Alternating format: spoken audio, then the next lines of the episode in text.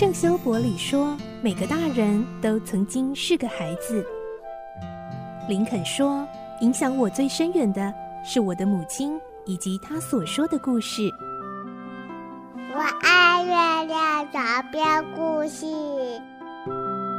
晚安，月亮床边故事。小青姐姐邀请每一位大孩子、小孩子一起听故事，不管多忙，也要和你一起听故事。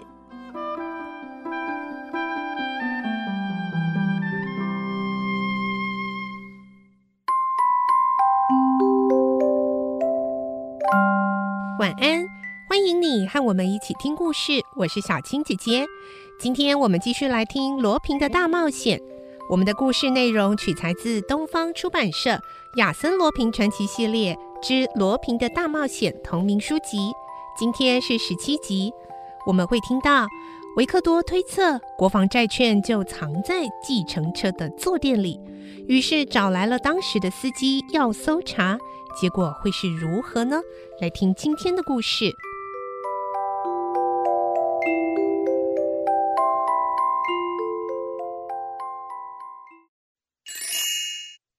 罗平的大冒险十七集：罗平的致敬。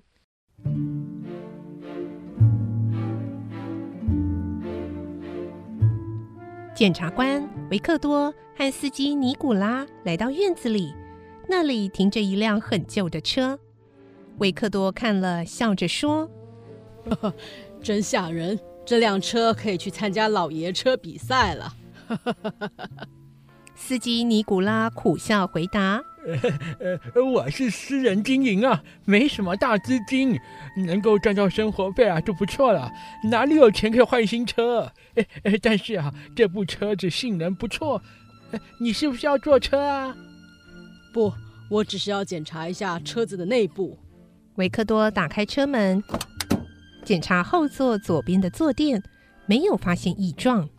嗯，奇怪。他再拿起右边的坐垫检查，这时他发现下面的缝边有点不一样。坐垫的缝边用的是深灰色的线，其中却有十公分长度的边是用黑线，而且缝得很粗糙。好像是在匆促的情形下缝好的。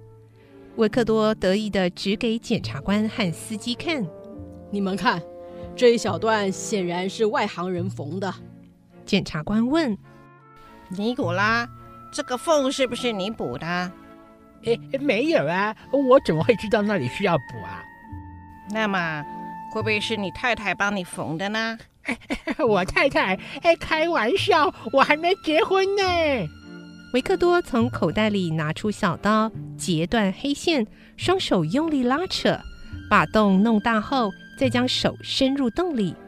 检察官问：“你在干什么？”“我在找九十万法郎的国防债券。”“你认为特罗雷男爵把债券藏在这里呀？”“一定不会错。”可是找了一阵子，维克多出现失望的表情。嗯没有吗？嗯，应该有才对啊。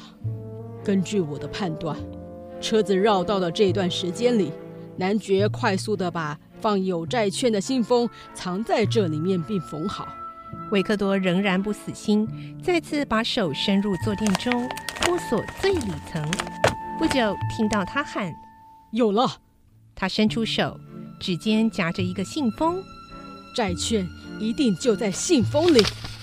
哎，奇怪，信封扁扁的。维克多急忙打开信封，倒出里面的东西，却只飘出一张小小的纸片。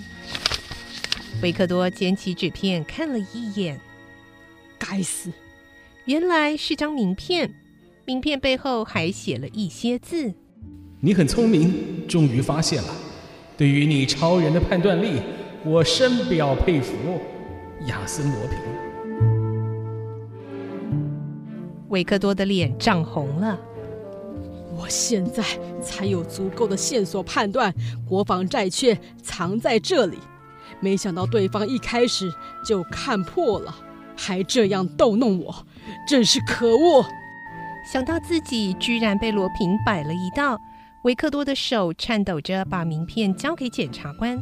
检察官惊讶地说：“哎，亚森·罗平，特罗雷男爵就是亚森·罗平。”好一阵子之后，他才平静下来，说：“维克多，你一定觉得遗憾吧？我也觉得很遗憾。不过你的推理能力的确是一流的。”没有人明白特罗雷男爵为什么要让车子绕道，你却看出男爵是为了争取时间，以便将债券藏在车子里。对于你的洞察力，我也很佩服啊。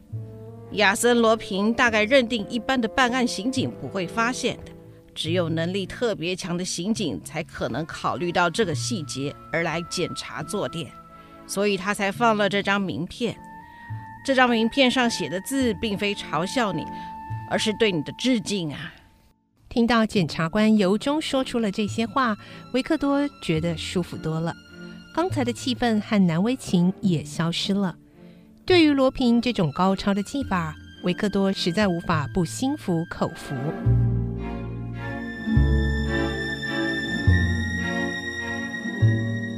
检察官有这张名片认为特罗雷男爵就是亚森·罗平，但是特罗雷男爵现在正关在上提拘留所里。难道那时坐在车子里的并非男爵，而是亚森·罗平？嗯，我相信罗平一定是改装成特罗雷男爵，而关在上提拘留所的则是真正的男爵。现在也只能这么想了。我真的被罗平耍了，但是这只证明了罗平非常不好应付，可说是个不走正途的天才。身为刑警，有这样的对手，我深感自豪，也觉得有价值。检察官说我的推测力和洞察力都很好，罗平的推测力和洞察力却比我强。还好，我有最优秀的巴黎警察局所属的特别机动搜查队做靠山，可以和许多优秀的同仁协力行动，而罗平只能单独行动。嗯，所以你不会放弃与罗平的决斗吧？绝不，我一定要和他周旋到底。对手越强，我越有和他一斗的决心。罗平是我最好的对手，不是我被他打败。就是他被我逮捕，这是男人与男人之间以生命为赌注的战斗，我绝对要和罗平斗到底，亲手逮捕他。维克多激动地说着，眼睛像星星一样闪亮。他对检察官行个礼后，从院子走向大门。检察官满意的看着他的背影，嗯，好好干，维克多。这时候，在一旁的司机尼古拉说：“先生，没我的事了吧？”“嗯，好吧，你可以把车开回去了。但是不知道什么时候我们还会再需要你，请你不要再远程的客人。离开公寓时也来先跟警局报备一下。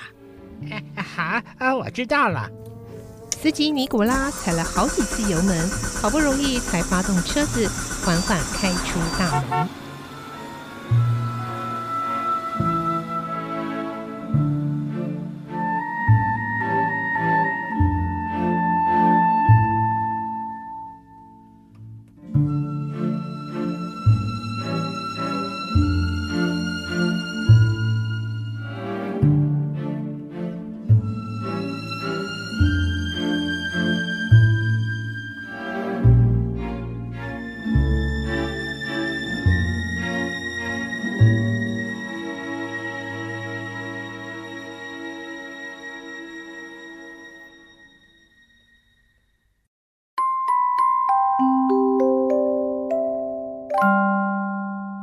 今天的故事就听到这里喽，明天再继续来听罗平的大冒险这个故事。